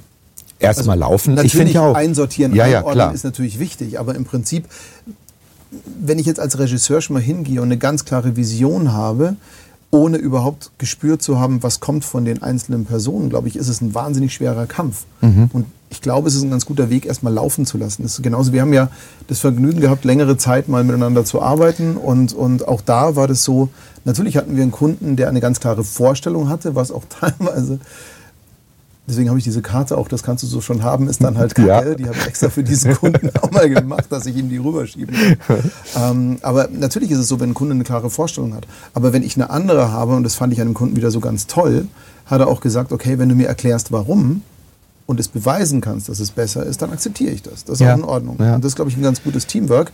Aber man muss erst mal gucken, was kommt da überhaupt rum? Was, was kommt aus dir? Weil wenn du das nutzt und dann hindrehst, dass du in der Mitte dich triffst, Ja. dann entsteht ein homogenes Stück. Und klar, wenn du jetzt nicht mit dem linken Fuß oder mit dem rechten Fuß nach vorne gehst und aber nicht weißt warum, aber dein Körper sagt, ich bin Linksstarter, genau, ja, dann ist es natürlich sehr Ja. ähm, kontraproduktiv, wenn man da reingezwungen wird. Ich erinnere mich aber sehr gerne an diese gemeinsame Arbeit, Ja, weil ähm, äh, du hast es, ähm, hast es tatsächlich geschafft, mich als Sprecher so auch zu schützen. Du hast mir so einen geschützten Ja. Raum Logisch. geschaffen und hast erstmal geguckt, was will der Kunde, wie gebe ich es weiter. Mhm. Das hat mich zwar manchmal etwas irritiert, wenn ich dann so gesehen habe, so ihr redet irgendwie und ich weiß jetzt nicht genau, worum es geht, aber egal, Robert wird es mir schon erklären. Und ich erinnere mich sehr gerne, ich, als du sie dann rausgeschmissen hast, gesagt, ihr geht jetzt erstmal raus, wir nehmen euch was auf und dann hört ihr euch das an. Ach, das- das, das erinnere mich sehr, sehr gerne Ja. dran. Doch, doch. Äh, Es war, eine, es war eine schöne Zeit. Es hat sich für uns beide halt irgendwie wieder gelöst. Aber ähm, äh, trotzdem, wir werden die ein oder anderen Sachen ja aufnehmen. Aber es war eine schöne lange Zeit. Es waren Ja. ja doch viele Spots und es hat mich sehr gefreut. Und vor allem, es war halt einfach hochklassig. Ich meine, da musste man nicht viel tun. Das war so. Ja, es hat äh, riesen Freude gemacht. ja, war eine sehr, Fall. sehr schöne Sache. Und ich durfte dich da auch mal singen hören. Das ist auch ganz schön. Ja, das war allerdings schauderhaft. Nein, fand ich nicht. Es war. Es Das war Ergebnis war dann schauderhaft, aber so sollte es ja sein. Ich wollte gerade sagen, weil äh, das sollte ja genau das sein. Mhm. Und das fand ich aber eine, eine ganz tolle Geschichte. Ähm, ich, jetzt mal von mir persönlichen Interesse, weil du hast ja eine Ja. Wahnsinnsstimme, finde ich. Also ich liebe deine Stimme. Schön, Die danke. ist jetzt keine Stimme, die ähm, man sofort raushört. Also das finde ich eher positiv. Ich also Es auch. ist jetzt keine zu polarisierende Stimme, aber es ist eine Stimme mit einer unfassbaren Bandbreite. Also nicht nur, wenn du jetzt chargierst, sondern auch im Normalen. Ich meine, normale Rollen klingen mal so, mal so, mal so. Und du Mhm. kannst ja wirklich alle, du bedienst wirklich alles, ohne dass man es merkt. Also mir geht es zum Beispiel auch so, wenn ich den, den Peter eben sehe, wenn du den sprichst, das ist, ist Entschuldige, Arsch auf Eimer. Also das ja, finde ich einfach wahnsinnig. also ich habe, da habe ich auch das Gefühl, wir zwei haben uns gefunden. Also das ist einfach, ich, Ja. ich finde den als Schauspieler so super und so unfassbar gut. Ja. Und ähm, ich bin bei jeder Folge Game of Thrones hat er mich wieder überrascht und das ist wirklich so einer, der, der einem, wo man nicht weiß, was kommt jetzt als nächstes? Wie macht das? Wie, wie setzt das um? Mhm. Ja. Und das toll. Ja. Also ich bin da völlig begeistert und finde es sehr, sehr schön.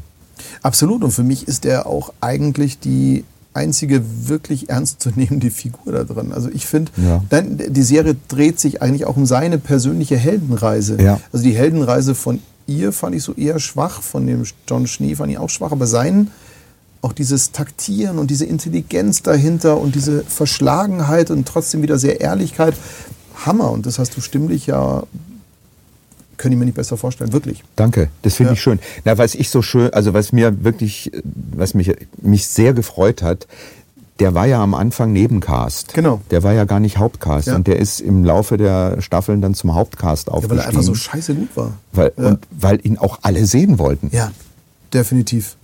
Definitiv, das ist sehr gut. Ähm, hast du in der Schauspielschule dann diese Stimmausbildung gemacht? Ich meine, das ist ja, da musst du ja auch ordentlich ähm, trainiert haben eigentlich für die Stimme, weil Ich- du hast natürlich die von Haus aus, aber du hast die natürlich auch sehr geschult. Wie weit darfst du hier gehen, wie weit musst Ja. du dort gehen? Ich habe tatsächlich, äh, finde ich lustig, dass du das ansprichst, ähm, ich habe jede Möglichkeit genutzt. Ja. Also wir hatten Stimmbildung Mhm. bei einer, einer Stimmbildnerin. Ähm, da sind Kommilitonen und Kommilitonen von mir nicht immer hingegangen, weil reden kann man ja, singen kann man ja, Ja, klar. äh, muss man ja nicht groß üben. Äh, so, und dann stand sie manchmal auf dem Flur und sagte, Klaus-Peter, ist wieder jemand nicht gekommen. Hast du Lust? Ja, klar, dann komme ich. Und so habe ich tatsächlich viele, viele zusätzliche Stunden bekommen, weil meine Kommilitonen halt irgendwie anderweitig beschäftigt waren. Und dem halt Ja. nicht so eine Bedeutung beigemessen haben. Und ich dachte immer so, das ist so das Grund, der, der Grund, das Handwerk, Ja. das man für die Bühne für alles eigentlich braucht. Definitiv. Für manche ist es aber auch nicht so. Ich meine, es gibt ja auch genug deutsche Schauspieler, wo du sagst, oh, da ist aber gar nichts trainiert. Also Ja. will da jetzt auch nichts Näheres dazu sagen. Wie war das mit Gesangsunterricht bei dir? Ja, ich habe immer wieder Gesangsunterricht genommen. Ich singe sehr viel. Ähm, ich würde mich nicht als Sänger bezeichnen, weil ein Sänger ist nochmal eine ganz andere Kategorie. Ähm, ich bin als Schauspieler, komme ich ganz gut klar. Ich finde es sauschwer im Studio ähm, zu stehen und zu singen, weil mir ist im Gegensatz zum Sprechen, da kann ich mich sehr gut hören. Beim Singen kann ich mich immer nicht so gut hören, weil ich auch immer sofort höre, so, ah, nee, das ist nicht so okay, wie ich mir das so vorstelle. Da habe ich nicht diese, dieses Gefühl, ich gebe einen Ton von mir Ja. und so wie ich es empfinde, so kommt er auch raus. Okay. Verstehe, was du meinst. Ja. Also das ist immer so, wo ich denke, ah, ich weiß um meine Schwächen von der Intonation, kenne ich, ich weiß, worauf ich achten muss, damit es stimmt, aber es gelingt halt nicht immer. Ähm, und deshalb äh, finde ich es total schwierig. Dann kommt noch dazu, dass ich in dem Falle ein sehr optischer Mensch bin. Also wenn ich so Okay. ein Notenblatt in der Hand habe und mich mit so einem Notenblatt vorbereiten kann, ähm, ist es gut. Echt? Wenn ich so sehe, ah, der Rhythmus ist so, ah, da ist eine punktierte Viertel, dann kommt eine Achtel, ach, das geht nicht gerade durch, ah, da ist der, das Intervall ist, ah, das ist jetzt, ah, doch ein bisschen größer. Ich will gar nicht sagen, dass ich weiß, ob es eine Quinte, eine Quarte oder, oder eine Sept ist oder so, keine Ahnung. Aber, aber ich sehe halt, es ist so ein, es ist ein Abstand und der ist größer oder kleiner oder da geht's, ach, da bleibt's gar nicht auf dem gleichen Ton, ach, da geht's noch mal runter, ach, da wechselt's. Und das, das habe ich optisch und dann kann ich es sehr schnell, sehr schnell auch nachvollziehen und auch sehr schnell nachsingen. Äh. Wenn ich es nur höre, dann habe ich am Ende einer Zeile den Anfang schon wieder vergessen, wie es genau sein soll. Finde ich schwierig. interessant, weil anfangs habe ich jetzt gedacht, oh, ein Theoretiker. Aber ähm, du hast mich jetzt gerade komplett in meine Kindheit zurückgeholt. Finde ich ganz lustig, weil ähm, ich wurde tatsächlich von meiner Mutter gezwungen, Klavier, beziehungsweise Mhm. damals so eine Billo-Tischhupenorgel zu spielen. Äh, wurde ich damals echt genötigt. Ich darf aufs Gymnasium gehen, wenn ich nebenbei äh, Klavierunterricht nehme Mhm. und Musik lerne. Da dachte ich mir, was für ein Scheiß. Hat sie mal, hätte sie mal damals schon geahnt, was sie da anrichtet. Aber okay. Und tatsächlich ist es so, ich habe dann auch Musikstücke, ich habe auf Noten gespielt, aber jetzt hast du mich komplett da wieder zurückgeholt. Ich habe dann nicht gesagt, das ist ein C, sondern ah, da geht jetzt hoch. Ja, Und ich habe meine Finger geschult, halt dann durch Probieren. Ich habe tatsächlich anfangs Klavier gelernt, durch Augen zu und einfach Intervalle greifen. Und somit hatte ich immer die Quinthaltung automatisch, die Oktavhaltung automatisch und habe dann nur diese Abstände gesehen. Da hast du mich jetzt gerade wieder komplett zurückgeholt, Ja. weil ja, so habe ich das auch gemacht. Weil Notenlesen war nie so ganz mein Ding tatsächlich. Nee, und bei mir ist es halt das Training, weil ich seit Jahren denn im Chor singe. Mhm. Also da ist es halt durch die Mehrstimmigkeit und musst deine Stimme halten und da kannst du nicht irgendwie, jetzt singen wir es mal vor und dann sing's mal nach und dann behalte das aber auch bitte bis nächste Woche und so. Nee, da muss ich es einfach sehen. Ich kann es dann irgendwann. Also es ist dann so, dass ich, dass ich dann, weiß ich schon auch, wie so eine Stimmführung geht, auch bei mehrstimmigen Gesang weiß ich Ja. dann, wie so eine Stimmführung geht. Aber ich muss es optisch erstmal vor mir haben, um zu sehen, ah, so, so läuft es. Bevor wir auf den Menschen CP, den ich wirklich sehr bewundere und schätze, nochmal kommen, würde ich jetzt aber gerne in diesem Zuge nochmal synchron, so ein bisschen kleine Anekdote nochmal von dir hören. Wie lief das denn mit der Piggy? Wie lief das denn mit Miss Piggy eigentlich? Ich meine, Probesprechen, klar, aber erzähl, erzähl doch mal, wie kam das? Ich meine, du hast vorher da diverse Sachen gesprochen und hast Synchronerfahrung, aber ich meine, wenn ich jetzt zum Beispiel besetze, ja, und ich kenne deine Stimme und habe mit dir schon gearbeitet, würde ich jetzt spontan nicht unbedingt auf die Idee kommen, dich dafür mal auszuprobieren, gebe ich zu. Aber jemand muss ja auf die Idee gekommen sein und weißt du noch, wie das so war? Wie, wie kam das dazu? Ich weiß es ehrlich gesagt nicht mehr so genau. Okay. Ich weiß, es waren. Es war, es war eine Umbesetzung irgendwie. Das weiß ich. Das hatte äh, pf, blöde Gründe, Ja. äh, wie das oftmals so ist bei Umbesetzungen. Ähm, aber der Berno von Kramm hatte die Piggy ja gesprochen Ja. die letzten Jahre. Genau. Und Berno sagte dann, ach komm, äh, das, ich bin jetzt auch zu alt für die Sau. Also jetzt ist schon gut, dass du das dann machst. Alles in Ordnung. Also er war mir da gar nicht böse. Die ist auch anstrengend und das Ja, ist also ist auch schwieriger. Schwieriger Mensch. ja, genau. Und ähm, ich glaube, ich hatte sogar gar kein Casting. Ach komm. Das liegt aber daran, und ähm, ich glaube, der Frank war das, der das Ja. irgendwann mal gesagt hat, ähm, wenn ich im Falsett rumzwitschere, das ist das Schönste, was er sich vorstellen kann. Und offensichtlich hatte sich das auch bei anderen rumgesprochen. Natürlich durch gewisse Zeichentrickproduktionen und wo man dann chargiert Ja. und dann auch mal in die Höhe geht. Und äh, dann habe ich halt wirklich ähm, zwei, Fil zwei Filme, zwei Filme, drei Filme gemacht. Und äh, mit ihr und dann diese wunderbare Late-Night-Show mit Miss Piggy, die mir wahnsinnige Freude gemacht hat. Ja, grandios. Ich habe ja versucht, meine Kinder da irgendwie an die Muppets zu bringen, aber das funktioniert nicht. Also Nee. die, die verstehen den Humor nicht und es ist denen zu langsam. Ja. Jetzt, vielleicht sind sie ein bisschen älter, jetzt müssen wir mal gucken, ob es dann funktioniert, aber ich weiß es nicht. Wie ist es denn so ganz grundsätzlich beim Thema Charge? Ähm, wie gehst du daran? Gibt es da schon eine Vorlage oder eine Idee? Weil ich meine, klar, es ist ja auch synchron, es gibt einen O-Ton, ist mir auch klar. Ja. Aber hat man da auch noch so Gestaltungsfreiheiten? Hat man da noch Möglichkeiten, sich selber noch mit einzubringen, zu sagen, ach komm, ein bisschen nasaler oder so? Oder ich weiß es nicht. Äh, Ja, durchaus. Also wenn es jetzt die Figur dann nicht komplett ähm, anders, anders macht. Ähm, was für mich halt immer ganz wichtig ist, ähm, das ist so eine Körperlichkeit. Also wenn ich eine Charge mache, dann versuche ich mir die Figur so körperlich vorzustellen, dass die auch irgendwie einen Tick hat oder weiß ich nicht. Und wenn es die Hand ist, die schüttelt oder äh, weiß auch nicht, dann kommt es dann. Und da kann ich es dann auch immer wieder abrufen. Oder Kopfzucken oder weiß nicht, das Bein oder eine Haltung oder den Kopf vorgeschoben, hintergeschoben, zur Seite gedrückt, Ja. keine Ahnung.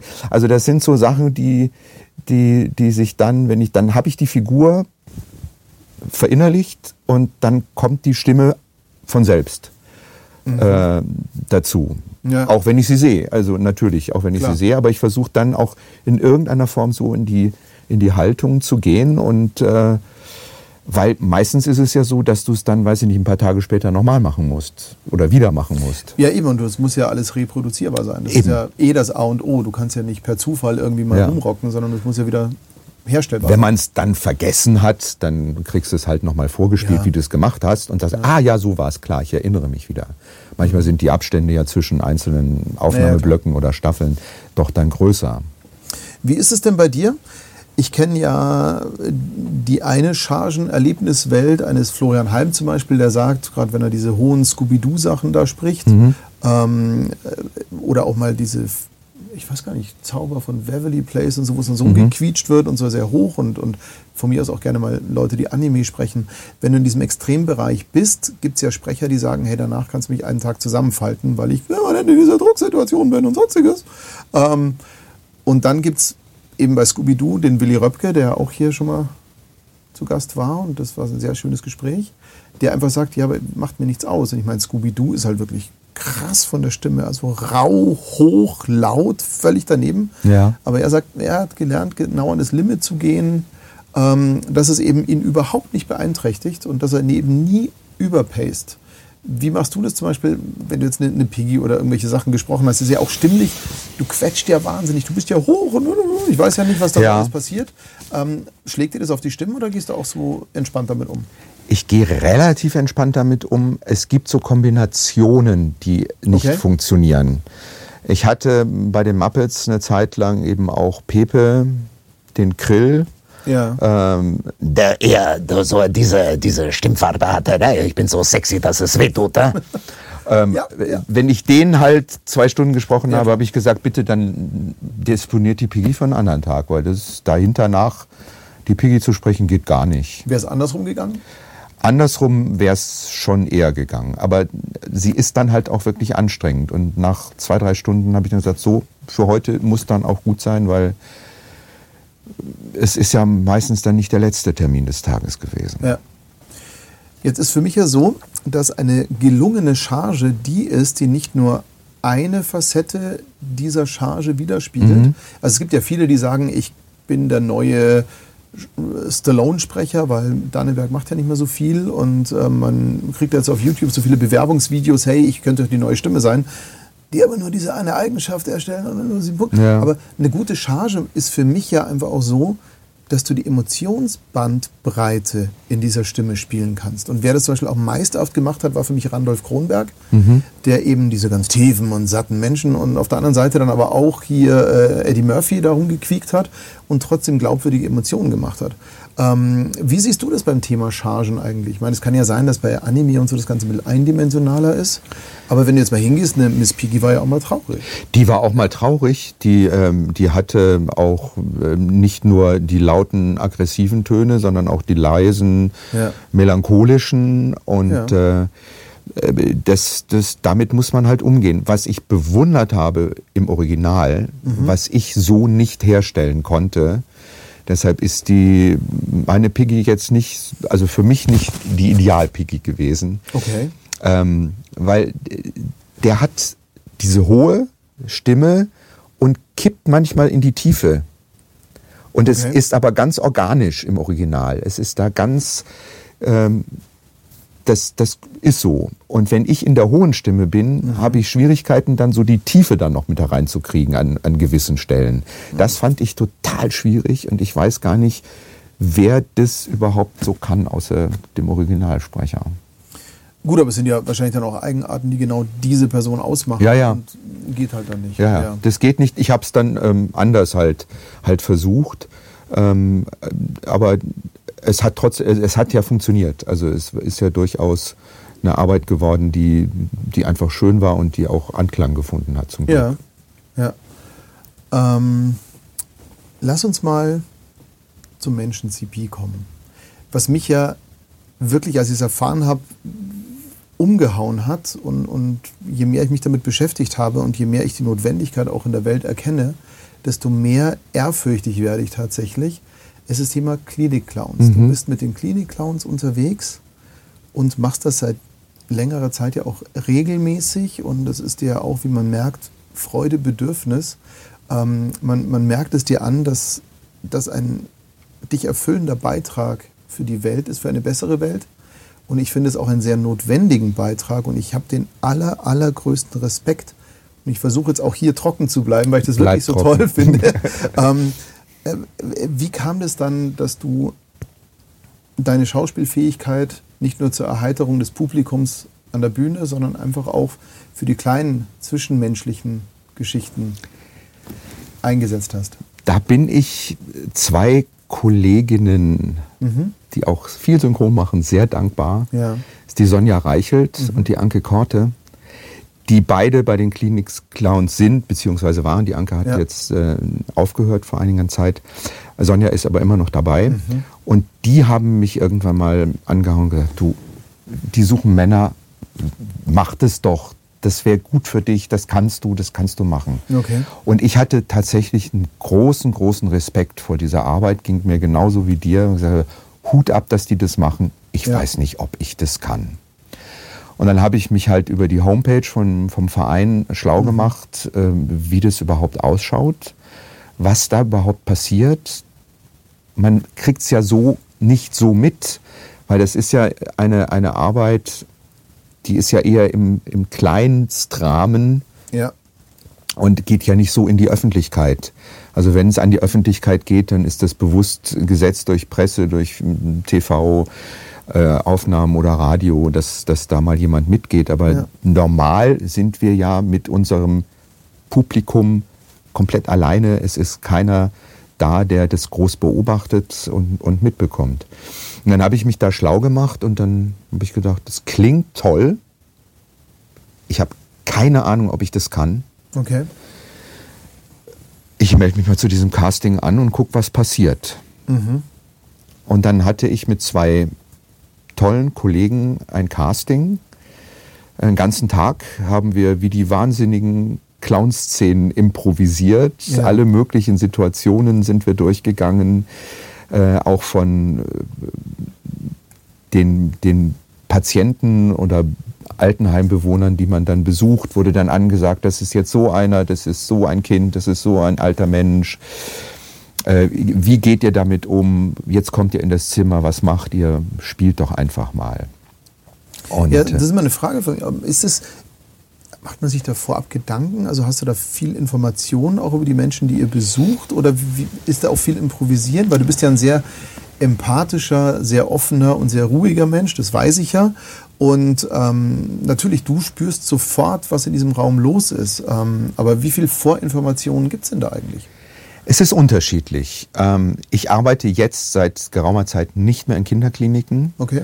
Ähm, hat sich jetzt einfach so ergeben, dass ich auf der Seniorenheimschiene bin, Ja. ähm, was mir sehr, sehr viel Freude bereitet.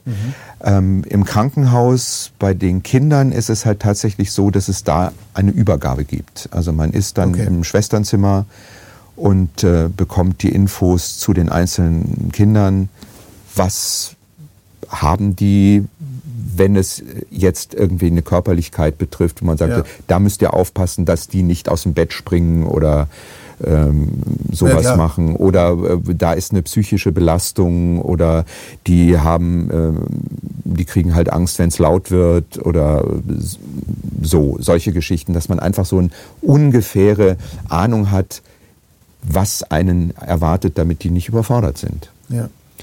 Jetzt im Altenheim ist es tatsächlich so, wir gehen halt. Mittlerweile, da wir ja regelmäßig in die gleichen Einrichtungen gehen, kennen wir ja unsere Bewohnerinnen und Bewohner schon sehr gut. Und ähm, dadurch ist es halt, das ist halt ein Besuch, der heiter verläuft. Mal in größerem Kreise, mal in kleinerem Kreise. Wir hatten jetzt natürlich durch Corona war es natürlich alles sehr, sehr viel schwieriger. Hm. Ich habe alle meine Einsatzorte wiederbekommen jetzt mittlerweile. Äh, natürlich immer mit Test vorher und mit Maske. Also das finde ich immer noch sehr anstrengend mit, mit ähm, Ja. FFP2-Maske Ja, aber klar, es zu sind ja auch spielen. wirklich ähm, Risikopatienten Klar. in dem Fall und natürlich gerade die älteren MitbewohnerInnen, die sind ja dann eher risikobehaftet, da muss man Ja. natürlich besonders vorsichtig sein. Ich habe auch ähm, im Hinterkopf dieses Bild abgespeichert mit diesem Kran am Fenster oder was Ja, das war. Das richtig. fand ich auch wahnsinnig toll. Das war, das war eine schöne Idee. Das war, war das letztes Jahr, vorletztes Jahr Weihnachten? Schon vorletztes Ja, Jahr. ja, das war jetzt, das ja. war Weihnachten 20. Ähm, äh, da bin ich mit einer Kollegin, mit der ich regelmäßig, zu der Zeit regelmäßig eigentlich wollte, aber nicht durfte, ähm, beim Franziskuswerk Schönbrunn im Hoher Moos äh, gewesen, bei geistig behinderten Senioren und Seniorinnen.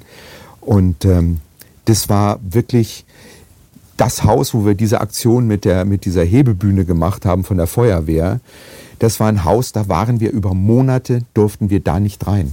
Ja. Weil die hatten immer irgendwelche Corona-Fälle, es sind einige Leute gestorben tatsächlich auch an Corona, die hatten eine riesengroße Angst, dass was passiert. Und deshalb durften wir halt nicht. Und dann hat meine liebe Kollegin Mia hat dann gesagt, pass auf, ich habe Idee, wir fragen mal die Feuerwehr, die freiwillige Feuerwehr im Schönbrunn, ob die uns da nicht hochfahren und vor die Etagen setzen. Und das haben wir dann gemacht. Es war kalt, Ja. es war kurz vor Weihnachten. Ähm, aber es war ein großes Hallo, weil wir Menschen, die wir über Monate nicht mehr gesehen hatten, einfach auf die Entfernung sehen konnten. Und die haben sich riesig gefreut. Natürlich. Die haben sich riesig gefreut, dass wir da waren. Ich meine, es ist eine Sache, die ich ja schon so wahnsinnig ergreifend finde, eben schöne Zeit zu spenden. Also auch mal etwas, etwas Ablenkung aus Ja. dem Krankheitsdenken. Ich kriege es ja mit, zum Beispiel, je älter Menschen werden, ich erlebe das ja selber in der Familie, ist es ja so, auch meine Mutter wird natürlich immer, Entschuldige, komischer. Das ist halt einfach so und das, das, es dreht sich halt immer mehr um dieses, das ist doof, das ist doof, das ist doof. Ich muss meine Mutter jetzt hier mal wieder ein bisschen äh, die Ehre ein bisschen retten. Sie ist zumindest jemand, der sagt, hey, aber ich habe Blumen, ich habe das, ich habe jenes und solange es so gut ist, bin ich zufrieden. Das ist schon mal ganz gut. Aber jetzt mal ganz grundsätzlich ist es eine Sache, Menschen aus diesem Kreislauf, aus diesem engen Umfeld da irgendwie rauszureißen und abzulenken. Ich finde das eine ganz, ganz tolle Geschichte. Und ich glaube, Ja.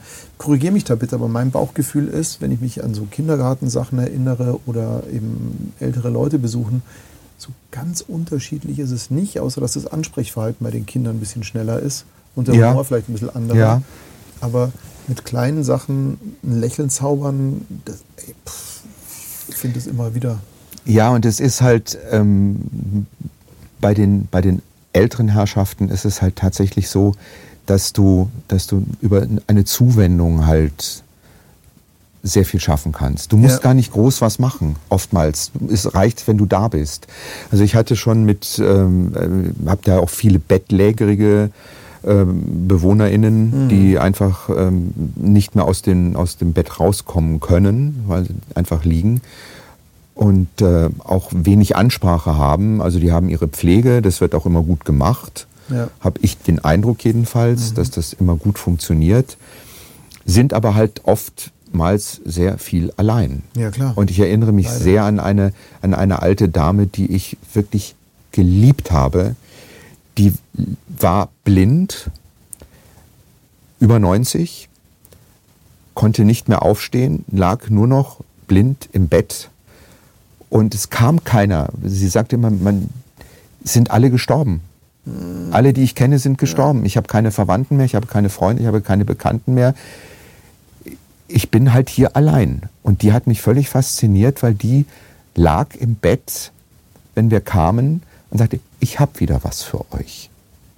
Und dann hat die sich immer entweder versucht zu erinnern an ein Gedicht, was sie in der Schule gelernt hatte, oder als Kind, Jugendliche, oder sie hat selber eins gemacht. Wow. Und die hat uns jedes Mal ein Gedicht dann aufgesagt. Und hat sich da gefreut und sagt, das ist so schön, wenn ihr kommt, weil ihr hört mir zu. Ihr seid da. Gott. Oh, Und es ist so, und ich kann ja nicht den ganzen Tag Radio hören. ja, ja, Ich muss, ja, ich muss mich ja beschäftigen. Ich kann nicht lesen. Es ist keiner da, der länger mit mir spricht. Und dann sind wir in solchen Situationen halt gerne auch mal ein bisschen länger im Zimmer, weil wir gesagt haben, nee, das reizen wir jetzt aus, bis wir merken, so jetzt ist der Punkt erreicht, wo ja. der, die Bewohnerin dann müde ist. ja, klar. Aber hey, das Und ich fand es dann in dem Falle wirklich schön, als ich dann kam und es hieß, jetzt ist sie gestorben. Weil ich dachte so, jetzt konnte sie tatsächlich gehen. Weil ich habe immer gedacht, die wird irgendwann, macht es Puff und es geht so ein Rauchfähnchen nach oben und sie ist nicht mehr da, weil die wurde immer weniger. ja. Aber sie war geistig topfit und hat halt sehr, sehr drunter gelitten, dass einfach nichts mehr ging. Was ich mir vorstellen kann, dass es definitiv auch im Alter öfter so passiert. Ich, meine, Ja. ich merke das ja auch in meinem näheren Umfeld. Irgendwie, wenn man keine Aufgaben mehr hat und keine Gesellschaft und da wirklich niemand mehr übrig ist, das ist schon ein ganz schönes Vakuum. Und das finde ich so wichtig, dass es auch gefüllt wird, wirklich. Und nochmal, aller, allergrößten Respekt und wirklich Und das ist, das, das ist eben das Schöne, dass darüber dieser persönliche Kontakt, Ja. dass darüber einfach viel geht und dass, dass sich diese Menschen einfach freuen, dass wir da sind, dass wir kommen und dass wir regelmäßig kommen und dass wir uns freuen, sie zu sehen und gemeinsam Zeit verbringen, die heiter ist. Mit viel Musik auch. Sind natürlich auch mit sehr viel dementen Menschen Ja. Im Kontakt und ähm, da geht halt viel über Musik. Deshalb habe ich dann eben vor acht Jahren, als ich angefangen habe bei den Klinik Clowns, angefangen Ukulele zu lernen, damit ich mich selber begleiten kann. Und ähm, das sind halt dann auch so, so Türöffner, dass man, ich habe mein Herz in Heidelberg verloren zum Beispiel, Ja, genau. singen kann. Ja. Und äh, das löst bei vielen was aus. Und, Ja. äh, oder einfach die Volkslieder. Das sind so, so auch Wachmacher. Du hast halt oft Menschen, die sitzen am Tisch und stieren vor sich hin, weil es, es fehlt der äußere Reiz, obwohl die sich von der sozialen Betreuung in den Heimen viel, viel Mühe geben, alle irgendwie einzubeziehen. Aber es geht halt nicht da- andauernd und nicht, und nicht viel. Ähm, manchmal ist einfach keine Zeit da. Und dann kommen wir, leider ja auch nicht so oft, aber äh, regelmäßig und können dann mit so ein bisschen Musik einfach auch Leute aus ihrem inneren Drama, was sich vielleicht abspielt, rausholen. Und äh, ich bin immer- wieder erstaunt, wie, dich, wie sich die Menschen dann äußern. Also von denen man es gar nicht mehr erwartet, dass sie überhaupt reden können. Die sprechen dann plötzlich mit dir. Manchmal versteht man sie nicht, weil sie in ihrem eigenen Sprachempfinden gefangen sind und sich nicht mehr genau ausdrücken können. Sie wissen, was sie sagen wollen. Es kommt halt anders raus. Ja, aber trotzdem ist es eine Form von Kommunikation. Es ist eine Form von Kommunikation. Das. Also, Und das ist halt wichtig. ich kann mir da zum Beispiel vorstellen, ich meine, was passierte mit den Songs meiner Teenagerzeit zum Beispiel? Ja?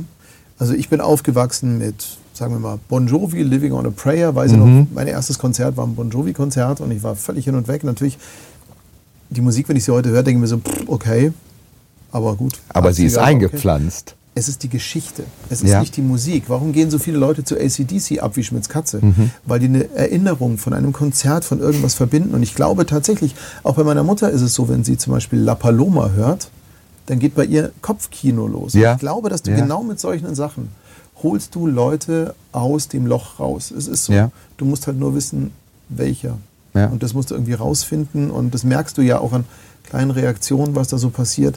Und es sind halt nun mal, wenn du jetzt einfach zurückschaust, die, die jetzt 90 sind, was war so vor 60, 70 Jahren einfach das, wo die positive Gefühle damit verbunden Ja. haben. Und wenn Ja. du diese Sachen dann spielst und, und singst, dann bewegt sich da was. Und ich glaube schon, dieses Zurückkommen in positive Sachen, das ist das, was uns ja aus diesen Tälern auch wieder rausholen kann. Auch egal altersunabhängig, aber speziell auch gerade bei, bei Krankheiten wie jetzt Demenz und so. Ja.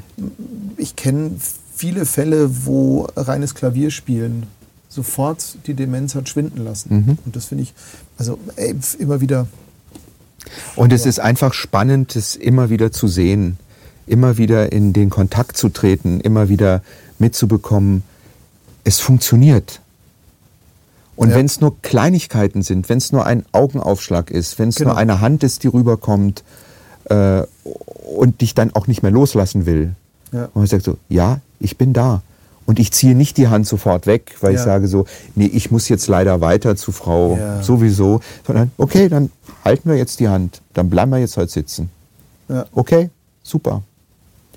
Und es ist nicht nur die, das denkt man beim Thema Clowns halt immer, dass es die Heiterkeit, die Fröhlichkeit, Blödsinn machen ist.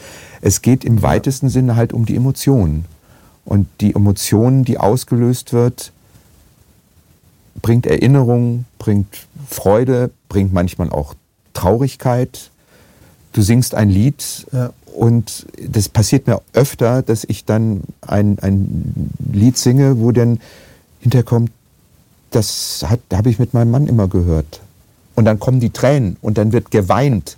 Aber das ist Aber gut. es, okay, Das ist gut. es ist eine Emotion, es ist ein Ja, Gefühl, das genau. rauskommt, das was löst und, und Ja. einfach ähm, auch Erinnerungen bringt. Absolut. Das ist auch eine, eine ganz wichtige Geschichte. ich habe mich heute wirklich sehr, sehr, sehr gefreut. Wie gesagt, zwei Sachen. Ein Punkt bist du, die meine Laune heute extrem hochgehoben haben. Und ähm, ich bewundere dich, ich kenne dich leider noch nicht so lange, aber ich kann jetzt mal getrost sagen, seit Tag 1 bewundere ich dich wirklich. Also Ach, das, das sage ich ganz auf, aufrichtig und ähm, das meine ich auch wirklich völlig ehrlich. Und wenn ich das hier so lese, ähm, hier auch gerade die liebe Alana guckt zu, gute Besserung. Alana, gute. Besserung. Genau. So ein großes Herz, ob für Menschen, Tiere oder für seine Arbeit im Studio, Hut ab. Ron schreibt, was für ein schöner Mensch dieser Klaus-Peter Damitz. Ach, Dorothea, und wenn man mit ihm arbeitet, Und das ein, durfte ich ist er ganz Doro. genauso ein ganz feiner Mensch. Ja, und ähm, ja, das können wir auch gern mal so stehen lassen. Und ich kann dir hier noch ein paar äh, bewundernswert, Respekt, großartige Sache, Chapeau. Äh, Ron schreibt auch hier, das ist richtig harter Tobak und so schön, dass es empathische Menschen wie CP gibt, die das Herzblut, die das mit Herzblut machen. Ganz großen Respekt für alle, die dieses und ähnliches stemmen.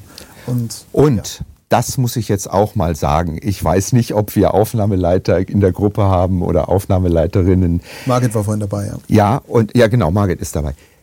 Es ist echt, ich bin so dankbar, dass ich mein, meine ganzen Sprecherjobs machen kann und immer sagen kann, ich bin an dem Nachmittag, an dem Vormittag nicht verfügbar, weil ich als Klinikclown unterwegs bin.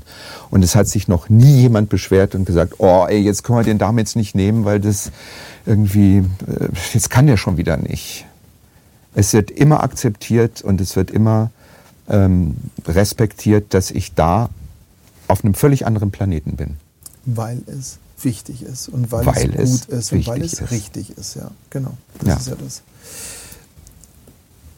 Um jetzt mal doch nochmal umzuschwenken. Ich meine, ich, ich finde das Thema ein sehr schönes Thema. Es ist ein drückendes Thema, weil wir uns dann alle, also ich erwische mich gerade dabei zu überlegen, hey, wie geht es mit mir eigentlich weiter und ähm, wen behandle ich gerade nicht so toll, wie zum Beispiel für eine Mutter müsste ich mehr da sein. Ich weiß das, ähm, geht nicht. Aber längere Story. Ähm, lass uns mal umschwenken. Jetzt aktuell habe ich gerade im Post auch gesehen, du bist wieder im Theater unterwegs. Ich bin im Theater Wir hatten den unterwegs. Benjamin vorher schon im, im Talk auch mal ganz kurz hier im, im Chat mit dabei.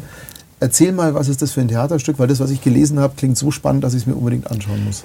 Ja, also ich spiele im Theater und sofort in der Hinterbärenbadstraße. Ähm, und wir spielen ein Stück, was der Heiko Dietz, Chef des Hauses, und die Petra Wintersteller geschrieben haben.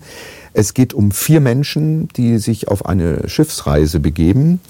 Und ähm, diese vier Szenen, die wir spielen, sind, passieren eigentlich alle gleichzeitig. Ähm, deshalb ist es egal, in welcher Reihenfolge die stattfinden. Ich bin sehr gespannt jetzt auf die Vorstellungen, weil das Publikum darf anfangs entscheiden, in welcher Reihenfolge sie Ach, das komm. sehen möchte. Okay. Man bekommt als Publikum jetzt nicht viel Information. Man hat einen Titel und einen kurzen Untertitel und entscheidet dann, so, jetzt möchte ich das zuerst sehen, dieses als zweites, das als drittes, das als viertes. Spannend. Es spielt gleichzeitig immer in einer Kabine. Jeder dieser Menschen hat sein Päckchen zu tragen, Ja. hat sein, sein Schicksal. Ähm, und äh, ich will da gar nicht zu viel verraten, weil das Hm. äh, nimmt dem Abend die Würze. Ähm, meine Figur ist Aber jetzt. ja, da die geht's auch randalieren gerade ab. schön, ja. Genau. Ähm, Meine Figur ist ein alter Schauspieler, der feststellen muss, dass er seinen Höhepunkt, den Höhepunkt seiner Karriere äh, überschritten hat, woran er auch selber schuld ist und ähm, der mit seinem Schicksal durchaus ziemlich hadert. Und ähm, dennoch ist es sehr komisch. Das denkt man jetzt nicht so, aber es ist schon sehr komisch. Also ich hatte Ja. bei der Premiere ähm, viele, viele Besucher, die gesagt haben, es war zu, so traurig eigentlich, diesen Okay. Menschen, diesen Verfall dieses Menschen zu sehen in dieser doch kurzen Zeit. Aber es war total komisch. Das Leben ist ja grundsätzlich mehrdimensional. Du kannst ja, Ja. nicht grundsätzlich sagen, dass alles nur traurig oder nur fröhlich ist. Also gerade die besten Komödien sind ja die, die auch Tragekomödien sind und so Mhm. ein bisschen da. Ich, ich bin sehr gespannt. Also ich habe nur deinen Post gesehen, habe gesagt, hey, das muss ich mir anschauen. Das ähm, äh, Werbung. Wie lange läuft das? Äh, es läuft bis Anfang Juli. Wir spielen ähm, meistens Richtung Wochenende.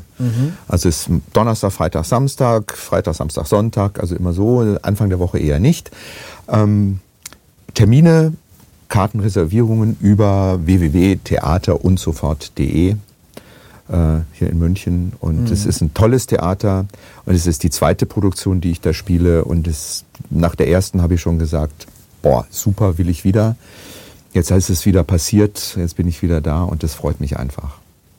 Und das ist ja das Schöne, wir haben in München so kleinere Theater, die so tolle Sachen machen, Ja. ähm, die man eigentlich nie so auf dem Schirm hat. Ich, mich wundert es auch, wieso man da so wenig hört. Also ich persönlich bin ja selber auch ein bisschen aktiv und guck rum, aber mir schlüpft so wahnsinnig viel durch. Es gibt halt viel. Das Ja. ist, es Ja, gibt ja. halt viel. Das Angebot ist ähm, irre groß.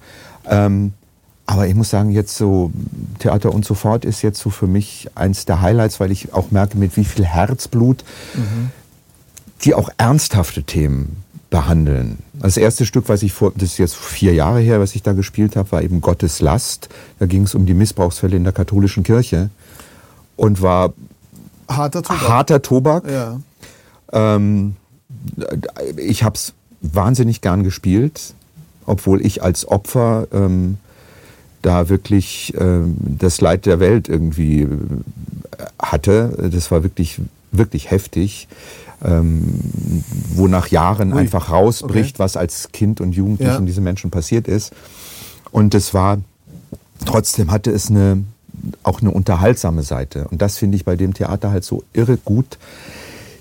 Die packen heftige Themen an, aber es ist spannend, es ist unterhaltsam, es ist frisch, es ist einfach klasse. Ich mag es total gern. Theater und so fort. Ich bin ja eh wahnsinniger Fan und deine, deine Ruhe und deine Ausgeglichenheit beeindruckt mich ja wirklich jedes Mal, wenn wir uns sehen. Ähm, ich glaube, ich habe, glaube ich, einmal habe ich erlebt, dass du dich unwohl gefühlt hast, wo du äh, bei dieser, dieser Tätigkeit, die wir da so lustig gemeinsam gemacht haben, wo du mal was sprechen musstest, was überhaupt nicht zu dir gepasst hat und was dann auch so komisch werblich verlogen war und das musste da so sein. Ich erinnere mich da ganz dunkel, dass Ja. du dich da auch ein bisschen unwohl gefühlt hast. Ja. Und ich hoffe, du hast es auch ordentlich verdrängt, weil wir haben es Ich hab's komplett gemacht. verdrängt. Wir haben es ja trotzdem super gemacht und es hat mega funktioniert, aber es war halt erstmal ungewohnt. Und ich bewundere wirklich diese Ruhe, die du ausstrahlst, aber es ist keine ignorante Ruhe, sondern es ist, man merkt diese, diese emotionale Ruhe, also diese, diese Ausgeglichenheit. Ich hoffe, ich werde irgendwann auch mal in diese Richtung mal kommen, dann auch mal so ruhig zu werden. Äh, ich toll. hab, also nach außen hin wirkst du so, lieber Robert. ja, Nach außen hin Gut, wirkst du so. Scheiß in meinem Kopf nicht Du bist, du bist, wenn man bei, bei Ja. dir und mit dir arbeitet, du bist echt so ein Fels in der Brandung. In, man kann nervös sein, wenn man kommt, weil man nicht weiß, was einen erwartet. Du hast die Arme offen und man kommt rein und fühlt sich wohl und denkt so, okay, Robert ist da, das wird alles gut. Das finde ich toll, das ist klasse. Schön, danke dir. Danke, dass du das so wahrnimmst, weil ich gebe mir natürlich größte Mühe, genau das zu sein.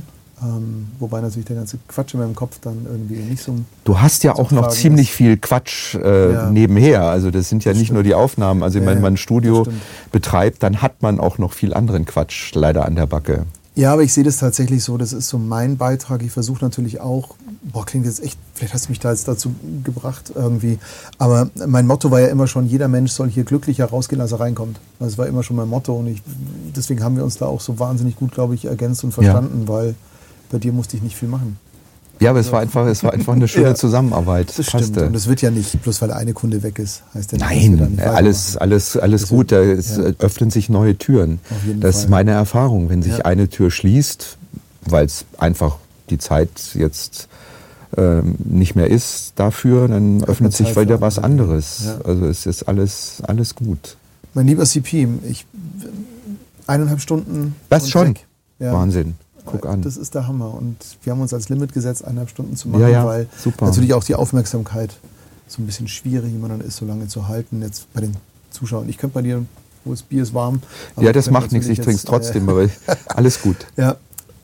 CP, es ist immer wieder schön, dich zu treffen, mit dir zu sprechen, mit dir zu reden. Ich finde dich wahnsinnig inspirierend, ich finde dich wahnsinnig beruhigend und ich komme immer, ich habe wirklich gute Laune, wenn ich dein, dein Leben auch so ein bisschen besser kennenlernen darf. Ich habe heute wieder neue Facetten von dir kennengelernt und das hat mich wirklich sehr, sehr, sehr, sehr gefreut. Ich hoffe, wir werden uns bald und regelmäßig wiedersehen.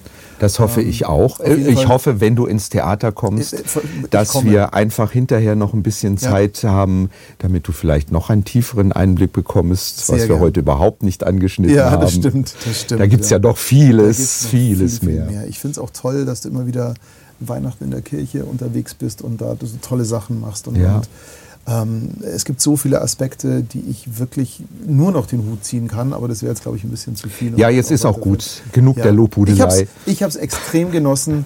Ähm, ich hoffe, ihr habt auch alle ein bisschen was mitnehmen können, ähm, genauso die Inspiration spüren können. Lasst uns die Welt ein wenig besser machen. Ich, mit dem Gefühl gehe ich jetzt hier raus und wir machen sie ja alle einen Ticken besser. Jetzt vielleicht nicht unbedingt so in dem Rahmen, aber wir tun ja alle ein bisschen was dafür. Schön, dass ihr dabei wart. Ich hoffe, ihr seid auch nächste Woche wieder dabei und guckt bei anderen spannenden Themen. Es wird was völlig anderes werden, aber auch sehr interessant. Und ja, CP, vielen Dank nochmal, dass du da warst. Danke, dass ich da sein durfte und danke, dass ihr zugehört habt. Das ist ein schönes Schlusswort. Gut. Danke dir. Und tschüss.